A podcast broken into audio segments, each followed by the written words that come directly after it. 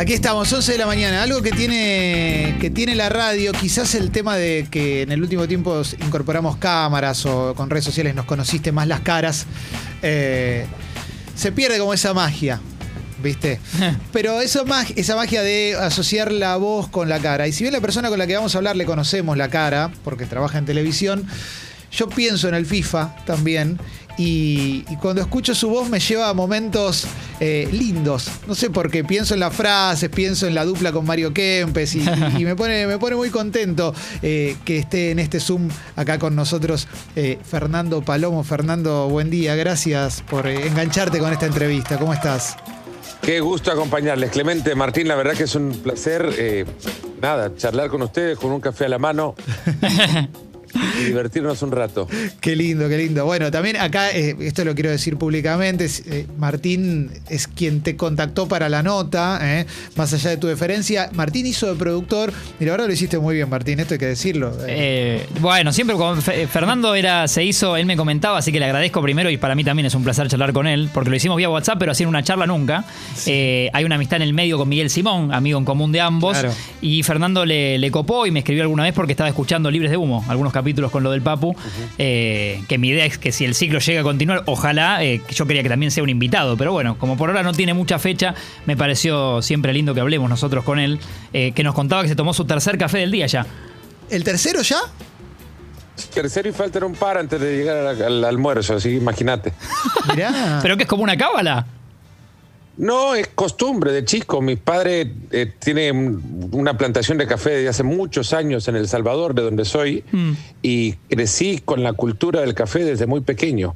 Eh, aprendí a tomarlo sin azúcar, como me dijo mi papá desde chico, que se tiene que tomar el café, y, soy mucho de gustos y, sabores y distintos granos y mucho de, disfrutarlo como quien disfruta, no sé, eh, el vino, sí. ¿no? Sí, claro de, probar los distintos, insisto, granos del árbol, procedencias, climas, altitudes.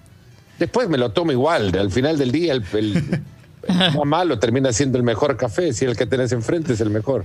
Bueno, pero en el último tiempo, por lo menos acá en Argentina, pero creo que esto es una tendencia global, eh, el café como que se revalorizó, como que hubo una suerte de, explosión de, de, café, de sabores, de aromas, de todo esto que vos venías diciendo, Fernando. Entonces me imagino que con la pasión que tenés, que ya la traes de familia, debe haber sido mucho más lindo encontrar nuevas variedades de café y poder disfrutarlo un poquito más, ¿no?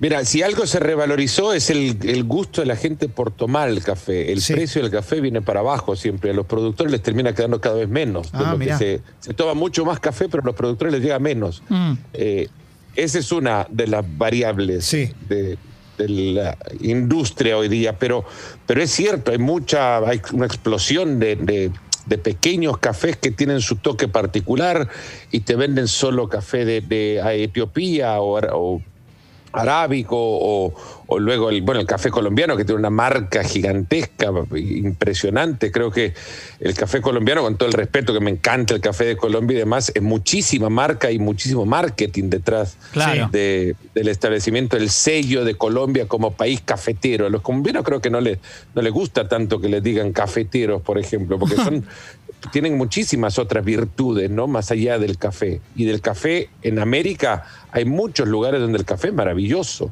Sí, En México, en Veracruz, en Costa Rica el café es espectacular. República Dominicana tiene buen café. Cuba tiene buen café.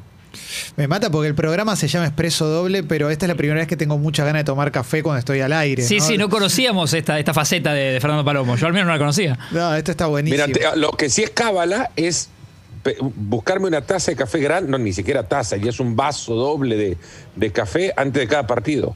Ah, mira. Y, tomo café y no agua. Yo creo que tomo más, es más, creo que tomo mi agua en el café. Claro, claro, claro, el agua con el sabor del café. bueno, te mantiene despierto también. Yo eh, eh, imagino que relatar implica una cuestión también, si se quiere, no sé si la palabra es actoral, pero... pero Ponerle el cuerpo. Claro, cierta imposición del cuerpo y de la voz, eh, más cuando uno tiene un estilo tan propio como el tuyo, que, ya lo conocemos en, todos los países de habla hispana, me imagino que el café un poquito te, también te, tiene un poquito más despierto tener hasta un rico sabor en la boca debe ser lindo también para relatar. es mi compañía, creo. No sé si es al final eh, para mantenerme despierto, porque puedo tomar un café a las 10 de la noche y dormirme a las 10.03. Hmm. Mirá. Así. Ya creo que eso ya efecto ya no, ya no cala, ¿no? Es nada más la, la compañía y el hábito eh, de, tener algo a la mano calentito que te vaya generando algo de, calor, ¿no? Y cuando, cuando recién Martín nos decía lo de que habías estado escuchando Libres de Humo, yo pensaba en lo que pasa con los podcasts en el último tiempo, ¿no? Que los podcasts empezaron a explotar y demás, pero también hay una cuestión generacional que quizás quien tiene 20 escucha más podcast y quien tiene 40 no escucha tanto. Digo, como una generalidad. Vos sos un hombre de medios, eso está clarísimo. Pero mi pregunta apunta a si, si sos curioso con, las nuevas tecnologías, los, nuevos formatos, eh, te, interesa Twitch, te interesa, te interesa el mundo podcast, eh, todo eso, ¿son mundos que, en los que te interesa estar? Digo, porque por tu voz y por el FIFA también llegas a un montón de gente.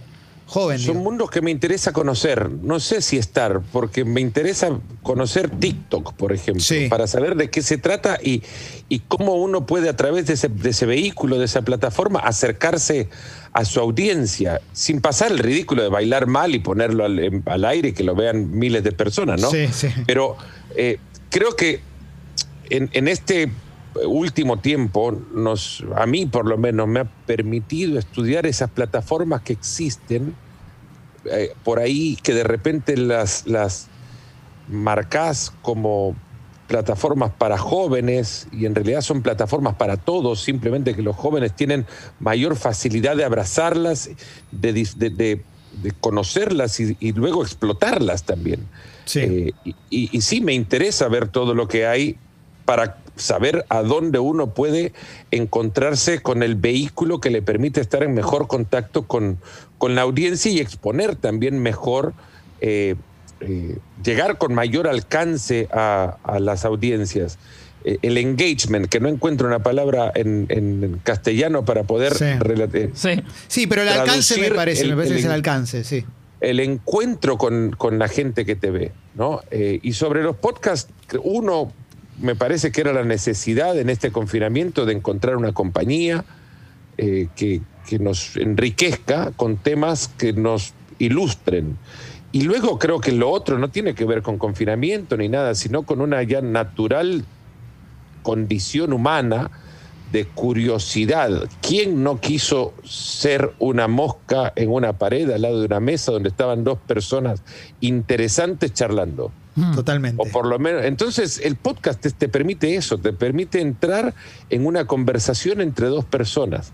Y sobre todo si son conocidos y si son conocidos del medio que te interesa, eh, aún más, ¿no? Entonces encontrás en, Libres de Humo, por ejemplo, el Papu contando sus historias con la libertad de quien se puede sentar en una mesa con un mate a charlar con alguien que conoce y le, le brinda esa confianza de poder entablar una conversación que podrían fácilmente estar teniendo en un café con facturas mediante y vos sos la mosca que baja el podcast, ¿no? Totalmente, totalmente. Y acá el, mérito de Martín.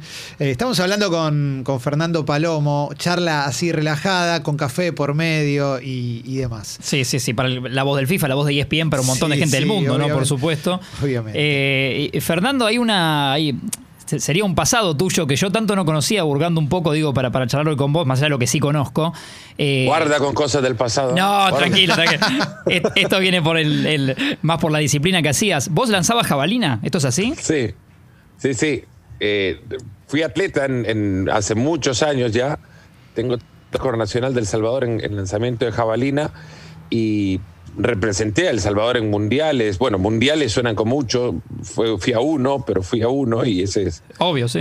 un gran recuerdo. Estuve cerca de ir a unos Juegos Olímpicos en Atlanta y me dediqué con el ingenuo sueño de querer estar algún día en un estadio olímpico en una. Eh, en la cita más grande del deporte. Digo ingenuo porque en realidad cuando nací, cuando nació la pasión por el deporte y por la práctica del atletismo, en realidad veía eso como algo posible, pero no me miraba al espejo y no veía que era lento, débil.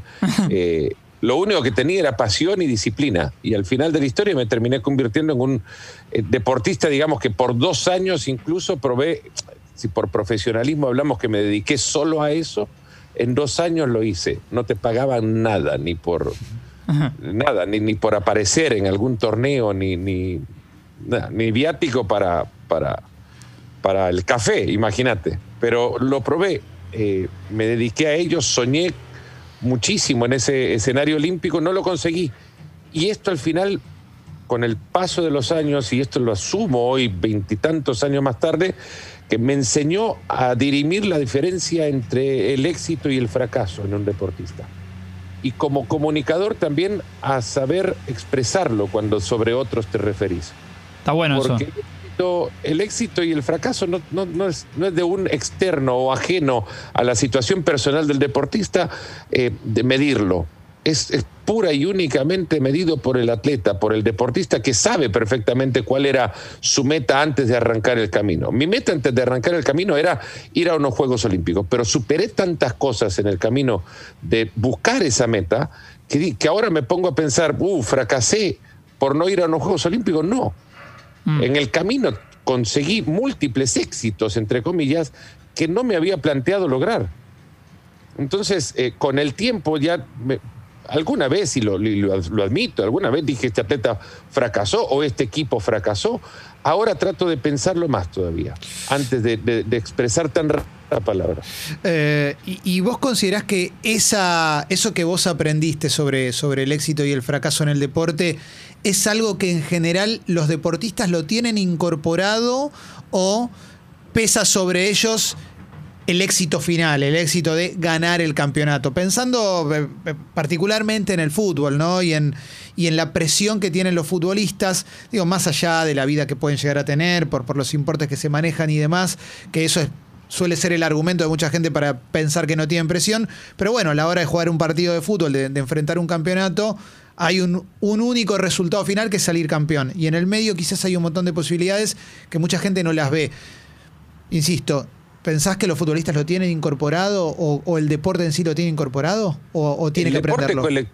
Si lo medimos, Clemente, el deporte colectivo al final es un cúmulo de tantas otras variables que no solamente competen a un deportista. En consecuencia, el futbolista cuando, cuando mide su éxito y su fracaso tendrá que verlo en otra dimensión, porque también le corresponde a partir de su esfuerzo contagiar a aquellos que de repente por su voluntad no llegan a cumplir con el esfuerzo necesario para que el colectivo consiga el resultado. Esto es una cuestión de, eh, muchas variables que en la complejidad de armar a un ser vivo como es un equipo de fútbol, te obliga a, encontrar que en, en, 11 jugadores, más los ahora 5 que te saltan desde el banco, más los otros 8 que no juegan y todo el cuerpo técnico, hay un cúmulo de voluntades que, todas se tienen que unir y encontrar un mismo camino para poder llegar a conseguir un resultado.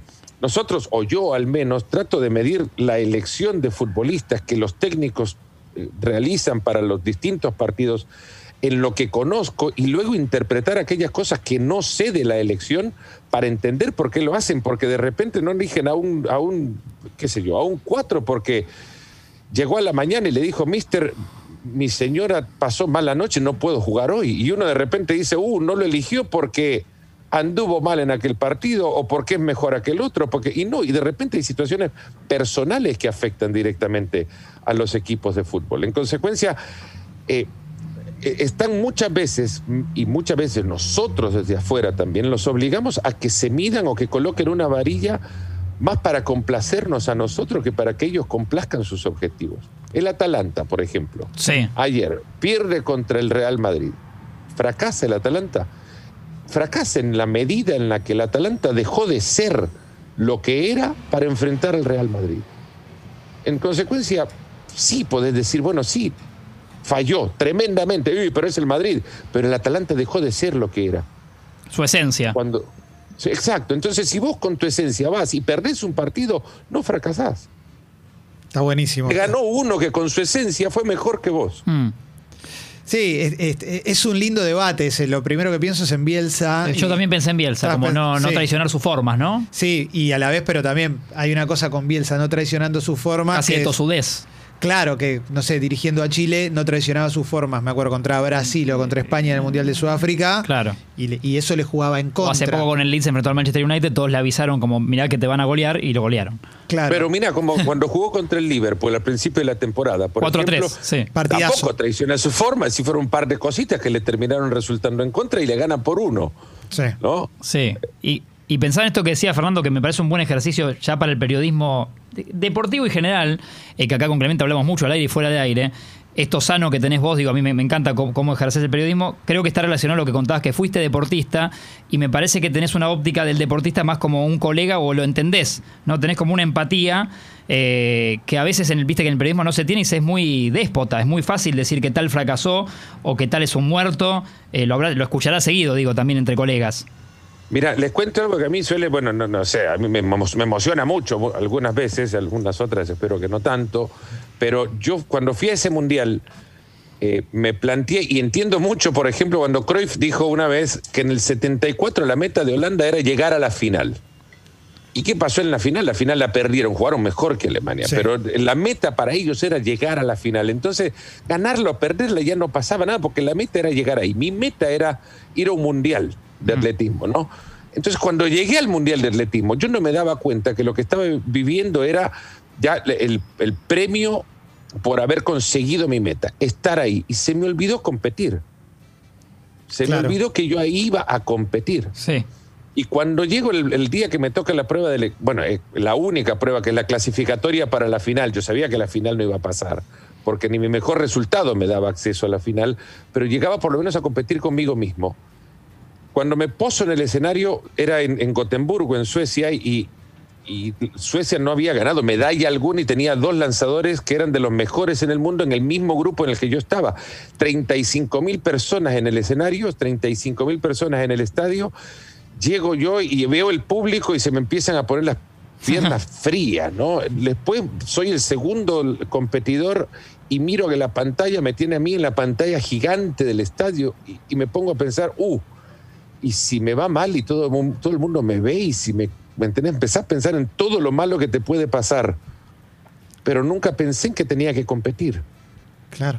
Entonces yo sé el miedo, conozco el miedo escénico. No me la tiene que pintar Jorge Valdano. Nada más contame ejemplos de todo aquello que yo ya viví. Entonces, del penal, de un penal errado, yo sé lo que el jugador siente cuando va a patear. No sé dónde la va a poner, no sé ni cómo patearlo yo, pero sé cómo se siente caminar desde la mitad de la cancha al manchón penal si tiene que definir una tanda, porque yo caminé algo similar. Eso sí lo, lo, sé. Lo viviste. Está, buenísimo, está buenísimo eh, escucharte, Fernando. Para aquel que prende la radio recién es Fernando Palomo, ¿eh? la voz de, la Champions. para mí es la voz de la Champions. Del la voz de la Champions es el flaco Simón. Es el También. más grande. Los dos, los dos entran, entran los dos. Los dos, los dos. Eso, eso está clarísimo. Hemos hablado también con, Miguel y lo hemos disfrutado mucho. La verdad que también nos parece un crack. Pero sí, hay mensajes que dicen, qué crack esa voz, es Champions de martes o miércoles por la tarde. Eh, acá Beto dice, admiración para Palomo, siempre recordaré el gol de Iniesta al Chelsea relatado por él gritando, mm. cerebro. Y, mi pregunta tiene que ver con, con eso, ¿cómo haces para darle vida, una vida más, a algo que ya de por sí tiene muchísima vida? Porque ya la imagen es mucho, ya el contexto es mucho. Las 108 cámaras que hay hoy. Totalmente. Los protagonistas son esos que todos admiramos y de repente vos le pones una capa más de vida. que es, Tu voz se convierte en una compañía indispensable para poder disfrutar eso de una manera más completa. ¿Qué, qué, qué pensás? ¿Cómo pensás ese trabajo? ¿Cómo lo armás? ¿O es algo que te sale por tu estilo natural? Y no, no, lo planifico definitivamente. A ver, gritar un gol como el de Iniesta, jamás mm. se escribe algo semejante porque pensás que Iniesta... ¿Qué pasa si Iniesta clava un gol si el partido va como va en el minuto 93 y, y qué voy a decir? ¿No? Tratás de vivirlo con, con la emoción como... Con, con la emoción de alguien que quiere ser buena compañía del, de lo que al final termina o tiene que ser el gran protagonista, que son los jugadores y el partido no arruinarlo con mi voz ya es un éxito. Entonces, luego de eso te vas metiendo en el partido y me meto en, el... Mira, llego cuando hacemos 95% de los partidos que hacemos desde la cabina, lejos de los estadios y enfrente a un monitor de televisión, pero lo primero que les pido es que por favor me pongan el, el sonido ambiente. Y ahora me dicen, pues no hay sonido ambiente. ¿Cómo no hay sonido ambiente? Están los jugadores diciéndose cosas en los calentamientos y, y, escuchás micrófonos que quedan abiertos y conversaciones que pasan alrededor y te vas metiendo en el, en el ambiente de los, de los partidos. Y, tratar de volcar todo lo que, lo que pueda de, de lo que rodea al compromiso para que al aficionado que está del otro lado no le falte vivir una experiencia inmerso en el partido. Eh, no sé si lo explica, pero. Sí, sí, sí, sí, queda, queda, claro, queda claro porque nos metemos en el partido. Yo, yo, yo me siento en el partido. Totalmente. Eh, completamente. de hecho, hoy, por ejemplo, Fernando, entiendo que hoy te toca, supongo que Atlético Madrid-Chelsea. No sé qué tenés hoy. Sí, Atlético de Madrid, Chelsea. Bueno, eso digo, tu, día de hoy, siento que es totalmente normal. Vos te tomás cinco cafés, almorzás, digo, ya lo vivís como una rutina, como cualquiera de nosotros. Eh, no sé si anoche preparaste algo, si, si en un rato te sentás y anotás cosas. ¿Cómo es tu, tu día previo a relatar? Ayer hice el, eh, el City Mönchengladbach eh, y, y terminé ese partido, regresé, cené con los chicos y y mi esposa sabe perfectamente cuando no tiene ni siquiera que ver el calendario ni nada, sabe cuándo es un lunes previo a un martes de Champions. El mi mood cambia, o sea, mi forma de ser es diferente, porque me meto muchísimo más en lectura de periódicos, en escuchar programas, en ver programas de radio, en escuchar entrevistas o ver partidos de, los dos equipos involucrados y trato de, aportar lo más posible de aquello que rodea el partido para, para dibujarlo, para eh, decorar la transmisión. Después pasa que el 90 o el porciento de lo que has preparado no, no entra al partido porque se puso tan bueno, ¿no? Como para que no entre. O como ayer que el City tiene tanto la pelota que terminar rascando historia de los jugadores porque ya dijiste 27 veces de Bruyne y van 10 minutos. ¿no? Entonces hasta vos mismo te vas cansando. Un día como hoy ya está, el partido lo tengo así como lo estoy viendo yo a ustedes ahora, tengo la planilla del partido al lado y se me van ocurriendo cosas en el, en el eh, recorrido ir leyendo algunas notas de periódico y demás, y, voy escribiendo frases o, definiciones sobre temas que quiero que me salgan precisas y, luego quizás hasta las leo al aire. Y quizás porque las escribí me, me acuerdo, ¿no? Ese proceso lo aprendí desde el colegio. Escribo todo y luego no estudiaba nada. Me preguntaban, ¿tenés examen? Sí, pero prefiero poner atención en clase, escribir todo en la clase y luego llegar a casa, apenas leer, abrir un poco el cuaderno y acordarme de todo lo que ya había visto. Entonces puedo rendir el examen mejor. Para mí los, partidos son eso, son como un examen. Entonces ya escribí todo y como lo escribí me acuerdo hmm. de lo que escribí. Está buenísimo, está buenísimo. Y, quiero ir al mundo FIFA ahora, porque los mensajes que nos llegan, muchos tienen que ver con el FIFA y las frases. Quizás las frases alguna la improvisaste, otra la tenías escrita, pero yo lo divido en mi cabeza en dos tipos de frases. Las frases aplicables, las genéricas, las, propias del relato.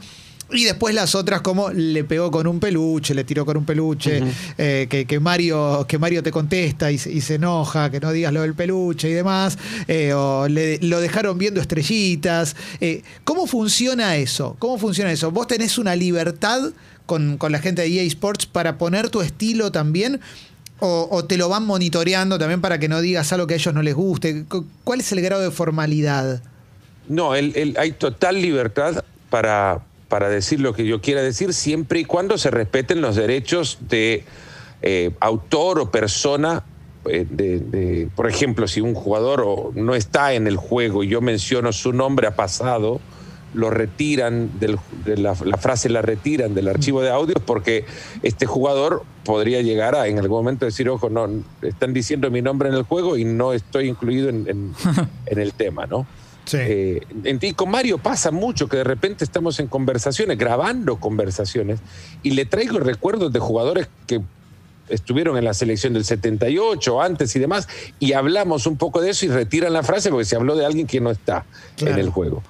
Pero luego hay total creatividad, lo que eh, libertad, lo que no hay es, gran creatividad. Yo la verdad no soy un gran creativo, pero nunca, nunca puse apodos porque no me acordaría del apodo que pongo el día siguiente. claro, claro. Y soy malísimo para poner apodos. Entonces no me dediqué a eso, no, no le puse apodos a los jugadores ni. Si sale uno, bueno, trato de, que, de, repetirlo, pero lo, que sí me, me, bueno, la frase, por ejemplo, es, es, son, es cansado grabar el, juego. son, eh, no sé, un día hubo una sesión de 47 tiros de esquina. Había que grabar 47 tiros de esquina. Y, y, yo leía en el archivo, tiro de esquina, tiro de esquina, al punto que llegás, vas por el 38, 39 y no sabes si la palabra esquina está bien escrita. Tremendo. La viste tantas veces y decís, no, a mí no me parece que la palabra esquina está bien escrita. Estás viendo borroso. todo mal, todo mal. Ya no sabes ni qué decir. Lo del peluche era una larga sesión de disparos suaves que toma el arquero y, ya no saben ni qué decir, ¿me Le pego suave a la pelota un, un tirito suave, ahí va nomás, ahí, no sé qué cuántas cosas pueden decir para un disparo suave. Entonces ya sobre el final es como que, uh, mira, un peluchito le tiró y así empezamos y empezamos y quedó. Pero son cosas que nunca digo al aire en los partidos normalmente. Mm. Ah, pero vos sabés que si llegás a decir le pegó con un peluche al aire en un partido, explota Twitter. Ahora sí. Pero ¿sabés cómo me di cuenta que la frase pegó? Ni me acordaba que la había grabado. En Twitter, en algún partido, en el entretiempo, repaso y leo, Fer, ¿por qué tiraste la frase del peluche que está buenísima? Sí. ¿Qué frase del peluche? Le pregunté a Mario. No, habíamos grabado hace tantos meses atrás y le, empecé a meter.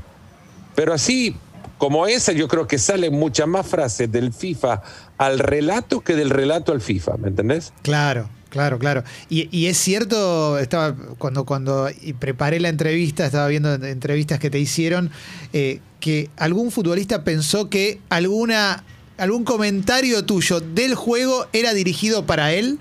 Sí, sí, sí. bueno, hay, hay jugadores que lo juegan sí y, me escriben, y no, no muchos, ¿no? Me ha pasado tantas veces, pero una vez por año quizás me pasa que me escribe un jugador que tiene mi número y me dice, che, déjame, deja de matarme en el juego.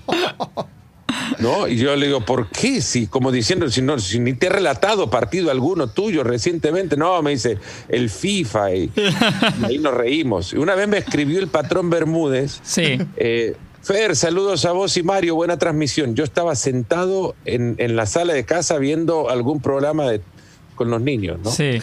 Mickey Mouse. Y yo, patrón, gracias, pero no estoy relatando. Y tarda unos tres, cuatro minutos y regresa, jaja, me escribe. Son los chicos que están jugando. Pensé que ustedes estaban trabajando ahora y que estaban al aire. espectacular, espectacular. Me encanta esto, me encanta. Sí, y Fernando, ya que mencionabas antes a tu mujer, eh, tus, tus hijos, que no sé qué tenés dos hijos. Tres. Tres, tres niños. Eh, ¿En tu casa entienden tu laburo o sos un desconocido ahí adentro? no, entienden. A ver, la ilusión que a mí me generó, por ejemplo, venir con el primer FIFA que grabé sin decirle nada a los niños, ahí iban al cole y todo, pero pasé mucho tiempo entre y, casa y, largos días porque el estudio queda cerca de ESPN, además entonces iba al estudio, luego a trabajar y regresaba. Y así varios días para grabar todas las eh, el archivo de frases. Y la primera vez que regresé a casa, ya con el juego en mano y se los puse a los chicos, les saqué foto a los dos y empecé, y vieron el juego, se quedaron con la boca abierta, de verdad, así como sorprendidos, como, como vos estás ahí en el. ¿No? Eh, y les, les encantó y, son como mis, mis eh, testers, ¿no? Al final prueban el juego por mí. Ellos lo juegan y me dicen cosas que el juego tendría que mejorar en, de, mi tarea, ¿no? Desde la tarea de quien, de quien lo relata. Eh, lo bueno de vivir tan lejos del mercado al que vas en realidad es que no vivís tranquilo, vivís alejado de, de no digo que te vayan a acosar por la calle, ni mucho menos, pero Llegás a casa tranquilo y los chicos ven los partidos, ni los ven relatados por mí, porque los ven relatados por, por quien tenga la señal del partido acá en, Estados Unidos y, y regresás y, y entienden un poco que si el trabajo es diferente, que nos tomamos vacaciones cuando no se toma vacaciones nadie en su cole, eh, porque, porque es así la historia, ¿no? En el verano cuando todo es normal, regularmente no estamos porque hay torneos a donde ir. Mm.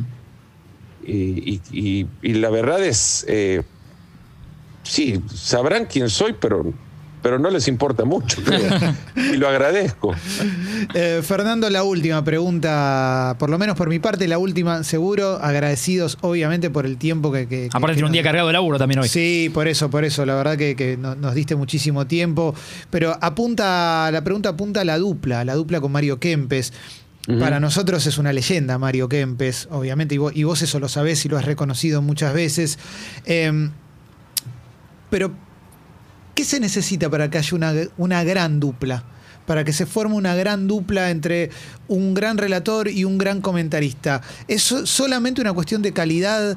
¿Tiene que haber algo humano en el medio? ¿Tiene que haber una conjunción de estilos que, peguen el uno con el otro? Eh, respeto, supongo, ¿no? Sí, respeto. Eh, apunta a eso, a saber cómo se construyó esa dupla que hoy es un clásico para nosotros. Eh, un clásico, por ya, bueno, Marito tiene sus años, me está metiendo ya en el mismo guacal casi. no, lo estoy rejuveneciendo a Mario. Gracias, esa es. No, eh, yo creo que Martín lo ha dicho perfectamente, respeto, porque cada uno tiene su tarea y cada uno tiene su tarea dentro de, las, de los tiempos que te permite el partido también. Eh, yo a Mario lo idolatré de chico. Mi primer mundial fue en el 78 y, supe quién era Mario Kempes antes de saber nada, multiplicar.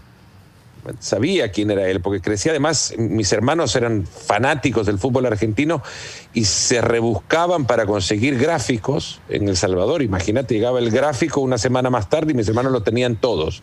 Entonces, nada, aprendí a leer leyendo gráficos, sabía de Mario Kempes. Y cuando me toca trabajar con él, yo no lo podía creer, lo tenía al lado y, mi intención desde el primer minuto era sacarle a Mario todas sus experiencias para trasladarlas al partido. ¿no? Eh, luego hay, hay cosas que, que, Mario, por la forma que es, no le prestó ni siquiera importancia durante los partidos mismos. Me pasó una vez en la primera temporada que me toca trabajar con él, Capello dirigía al Real Madrid y en la preparación eh, del partido veo que Capello juega contra Mario en la Argentina eh, del 74, Italia-Argentina, que el 1 a 1 gol en contra de, de Perfumo. El segundo, tercer comentario sobre Capelo, le digo, Marito, ¿y qué tal jugaba Capelo? y lo dejé mal, porque le tendría que haber dicho, Mario, antes del partido, ¿vos te acordás que jugaste con Capelo para refrescarle la... no, no, nunca lo enfrenté, me dice, nunca jugué con él. Y, ahí quien queda mal soy yo. Claro, claro. Porque le tengo que ofrecer todas las herramientas para decirle todo lo que vamos a hablar y que él refresque su brillante memoria y los brillantes eh, momentos o vivencias que tuvo en el, en el fútbol. Entonces, nada, hoy por ejemplo, juega Marcos Alonso. Sí. Eh, su abuelo fue jugador del Real Madrid, su, padre fue jugador del Real Madrid, él también. Entonces, nada, ¿qué recuerda de los Alonso si se lo cruzó alguna vez? Le diré antes, ¿no? Claro. Para, ver, para no mandarlo al frente y, exponerlo en la transmisión. Pero es respetar eso, es respetar los lugares que cada uno ocupa dentro de la cancha, en el partido. Y, y que yo no me voy a poner a hablar de experiencias de fútbol, que no tengo ni la décima parte de lo que tiene Mario, ¿no? Explotarle todo. Está buenísimo. Yo solo le pediría a Fernando para, para despedirlo, Fer con confianza, es esto si no te incomoda. Eh, yo me gustaría que en tu relato Clemente haga un gol. Y lo tenemos acá como artística, lo usamos siempre, ¿puede ser? Sí. Pero ¿cómo? ¿Pase tuyo o.? Bueno, si querés, yo le pongo, un pase a Clemente y es gol de Clemente, gol de expreso doble. Ponele con tu estilo. ¿Cómo juegan? Eh, ¿vos, vos, qué querés, ¿Vos querés jugar de 10, Martín? Y yo suelo ser un zurdo que, lírico que tiro tacos a veces y le, complico la vida y es el contraataque del rival, ¿no? Pero bueno. Vale. Dale, y yo soy un, ponele, un delantero peticito de 1.68 no sé si Argentina tiene alguno. A vos te pasan, al Kun no le están pasando la pelota. Ayer se quejó, es verdad. Bueno, dale. Ayer se dale. quejó. Yo soy, aparte soy independiente como el Kun, así que dale, me, gustaría. Y esto lo inmortalizamos para el programa. Dale. Yo soy el Kun Agüero, entonces, y. yo quien quiera. Martín. Yo habilito Clemente. Él es, es como un Messi. Doble expreso. Dale, expreso doble. Sí. Toma la pelota doble expreso en la mitad de la cancha. La tiene Martincito Reich. Ahí se va a mover. Uh, pierna cambiada la tiene Martín. Maneja la pelota, va a tocar por dentro, juega con Clemente. Clemente fuera del área. Mira cómo se mueve, como pez fuera del agua nomás. Viene Martín, va a levantar la pelota. Aguanta, Maga, va por el fondo. Ojo que tiene el 9. Ahí va llegando Clemente, mantuvo el centro. Martín, el centro arriba. Clemente de cabeza. ¡Gol! ¡Gol! Con toda mi historia del fútbol. El enano terminó clavándole de cabeza. Impresionante. Remontada de doble expreso. Uno a dos. Y de visita nomás. Qué lindo, qué lindo. Espectacular, espectacular. Espectacular. Te lo manché un poco porque lo grité en el medio, pero salió hermoso. Yo casi lo grito, pero claro. Sí, sí, sí, salió hermoso. Que me emocioné, me emocioné. No lo grité por el bar, aparte yo, ¿eh? No, ah, el tema del bar, Fernando. Esa es la otra, hay que ver. Vamos a revisar, ojo, manito a la oreja. Manito a la oreja. Adelantado, Clemente. No, no, no, no, si me estaban habilitando la que se acaba de perder. No, no. Esa es la última que... goles en su carrera, el primero de cabeza. Me gusta porque viniste con estadística, con todo, Fernando. Eh, hay que tirarlo todo, hay que argumentar. Las estadísticas en el fútbol son como los faroles de la calle. ¿ves? Hay veces, Tenés que apoyar siempre, no siempre te iluminan pero te podés apoyar. Fernando, eh, muchísimas gracias por tu generosidad, por tu tiempo, para esta nota tan linda que, nos regalaste recién. La vamos a compartir en Spotify, ahí en Congo Podcast, que es donde subimos todos los contenidos de, esta radio. Obviamente la grabamos, así que en, redes sociales también va a estar. Eh, gracias de corazón. Eh. A ustedes, le he pasado de maravilla, de verdad. un gustazo acompañarles y y muchos éxitos, que sea grandioso este 2021. Lo, mismo para vos, Fer, gracias. Eh, bueno, muy buen partido hoy y, siempre un placer escucharte. Ojalá. Cuídense mucho, gracias. Abrazo grande. Abrazo. Ahí, pasó Fernando Palomo por Expreso Doble. Qué locura, ¿eh? qué lindo momento acabamos de vivir aquí al aire. Vamos con alguna canción y, después seguimos, ¿eh? tenemos bastante.